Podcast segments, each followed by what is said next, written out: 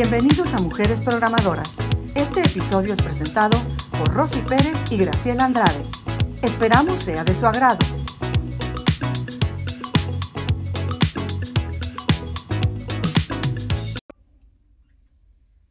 Hola Grace, ¿qué tal? Hola Rosy, eh, ¿qué tal? ¿Cómo estás? Muy bien, muy contenta de poder platicar el día de hoy de otra mujer, mujer programadora. Muy bien, pues bienvenidos a Mujeres Programadoras, un episodio más de este podcast, de esta serie de podcasts. Y pues bueno, vamos a empezar el día de hoy con qué personaje, Rosy. Vamos a platicar de Annabelle Kwok. Ella es una empresaria experta en inteligencia artificial de Singapur. Muy bien, ¿qué nos puedes decir acerca Súper de ella? joven, ahorita tiene 28 años. Y bueno, ella vive con sus padres en Singapur. Sus padres trabajan en el, en el sector financiero, pero su infancia no fue, no fue nada fuera de lo común. Bueno, es lo que ella dice, ¿verdad? Pero ahorita les voy a platicar lo que sus papás hacían. Ella, pues debajo de ese intelecto que demuestra, es una persona muy divertida, es accesible, es compasiva y con los pies en la tierra.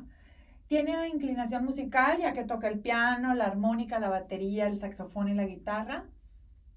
Se le dieron muchas oportunidades para, para descubrir y desa- y desarrollar sus intereses a su propio ritmo. Y, por ejemplo, también es muy buena en los deportes. Tiene cinturón negro en taekwondo, es windsurfista y corre maratones. Wow, pues muy interesante porque estamos hablando de una persona sumamente joven que aparentemente ya tiene muchos logros. Pero, ¿cuál ha sido el más importante que nos puedas platicar? Mira, ella hace dos años, a sus 26 años, ya había fundado dos empresas de inteligencia artificial. La primera fue Smart Cow, donde creó la tarjeta Tera con un chip que podía correr software de inteligencia, inteligencia artificial. Es algo así como un Raspberry Pi para inteligencia artificial. Esta tarjeta se llama, que se llama Tera, pues es como un tipo, un dispositivo plug and play. Y después de dejar Smart Cow, fundó la empresa que se llama Neural Bay para enfocarse en el desarrollo de software especializado en detección y reconocimiento facial o análisis de visión. Algo tan utilizado ya últimamente, ¿verdad? Sí, así es. Y ella ha trabajado con, con firmas muy grandes en, en la industria de la aviación, la automatización, y uno de sus clientes es la multinacional Ferrero. Wow. ¿Y cómo es que ha podido lograr tanto? Mira, ella empezó a tomar clases de ciencias computacionales en la preparatoria y en la carrera ella tuvo su título de matemáticas. Muy curioso que ella estudió matemáticas porque en la prepa como que la maestra le daba a entender que ella no era muy buena. Y entonces pues la retó, ¿verdad? Entonces Ajá. estudia matemáticas y aunque su major era en matemáticas, la en la universidad tomó módulos enfocados en software y en programación. Ella cuando tenía 19 años ganó el segundo lugar en su primer hackathon y en, en el segundo hackathon ganó el primer lugar en el Industry of Things Hackathon en 2015. Y bueno, los organizadores y patrocinadores estaban fascinados y pues dispuestos a financiar los proyectos que ella emprendió. Y Anabel ha comentado que tuvo la fortuna de conocer gente muy experimentada que la enseñó en el camino. Ella, después de los hackatones, se le ofreció un proyecto de, de National Geographic donde ella tenía que construir robots que pudieran detectar o identificar caras humanas. En ese momento, ella no sabía que esa función es considerada como inteligencia artificial, ya que ese proceso en inglés se denomina Distributed Intelligence Network System. Ok, muy interesante. Y bueno, ¿quiénes podríamos decir que la influenciaron? Mira, sus padres, eh, bueno, ella platica así que la única Barbie que tenía se la regalaron unos familiares y creo que hasta era usada, no sé. Entonces no creo, ¿verdad? Pero bueno, o sea, tenía solamente una muñeca porque los papás lo que, les, lo que le compraban a ella eran enciclopedias, kits de ciencias, juegos de inteligencia, microscopio, un telescopio en pleno funcionamiento. Y la primera edición de Lego Mindstorms, donde puedes vincular piezas de Lego con cables eléctricos y construir robots. Entonces, ella comenzó fabricando hardware, pero después empezó a desarrollar software para inteligencia artificial. Este fue un proceso que tomó tiempo y pues en realidad ella no lo tenía planeado. Al principio ella vendía las tarjetas electrónicas Tera a sus clientes, pero sus clientes le pedían el software de inteligencia artificial necesario y ella se daba cuenta que como que los clientes perdían el interés.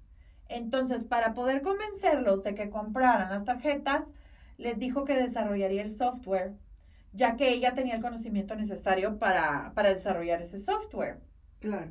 Entonces, otro motivo por el que decidió dejar el negocio de hardware y pasarse al desarrollo de software es que su, em, la empresa, que era pequeña, sentía que no podía competir con empresas grandes que tienen la capacidad para poder reinventar y reinvertir en modelos eh, así, pues a cada pocos meses, ¿no?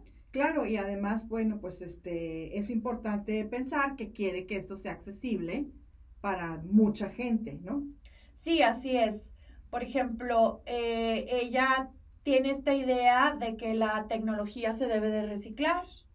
Por ejemplo, el software de inteligencia artificial puede ser adaptado y usado en diferentes sectores e industrias.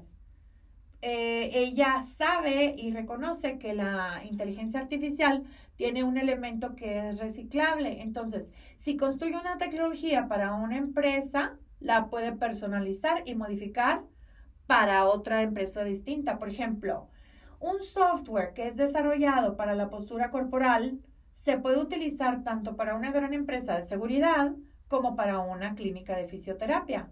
Y bueno, el plan de ella es que cuando construye un modelo para grandes empresas, pues puede después y puede ir con las pequeñas y medianas empresas, les puede ofrecer, em, les puede ofrecer este em, software de Neural Bay eh, reciclado a un costo que es más accesible, no sé, entre 800 y 2 mil dólares.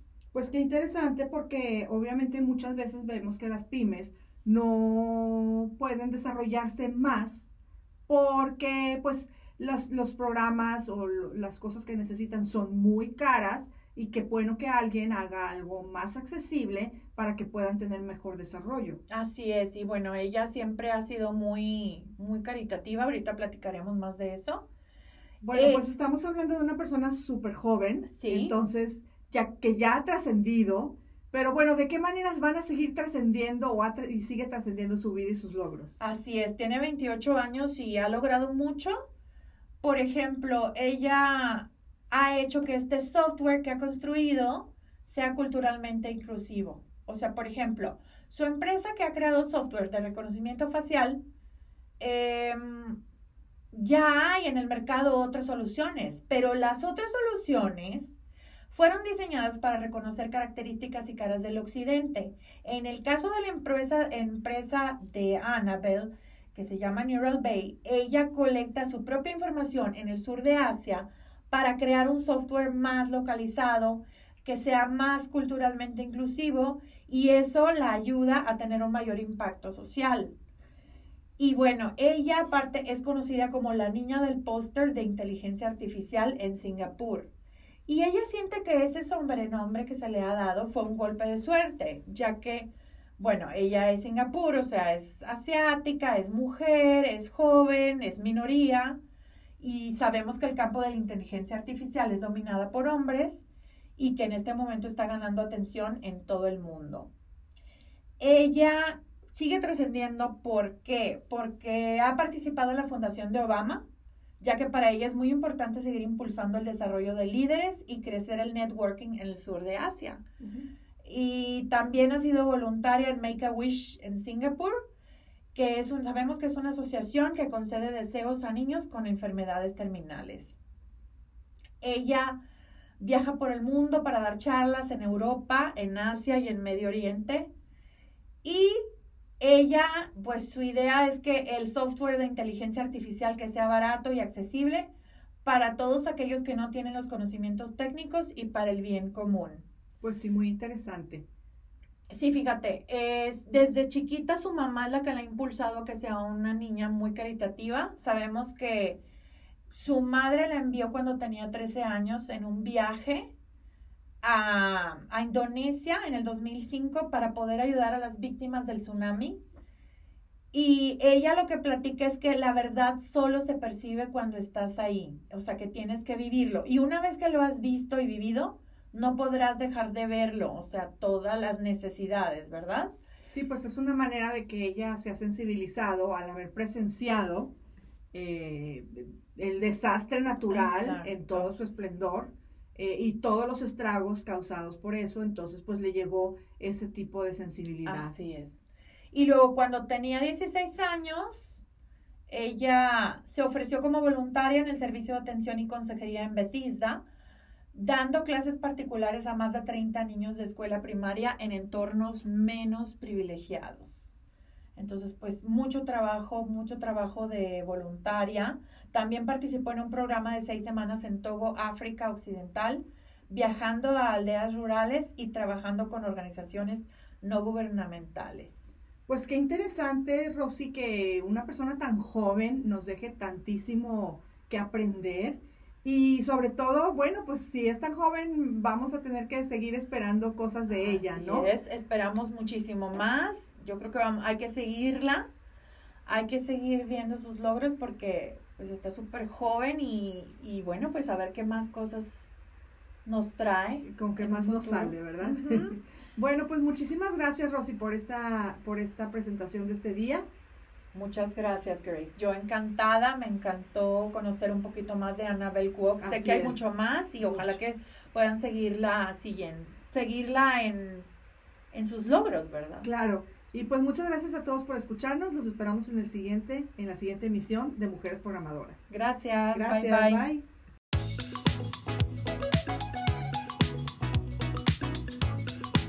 Gracias por habernos acompañado en este relato de Mujeres Programadoras. Los invitamos a disfrutar de los siguientes capítulos. ¡Hasta la próxima!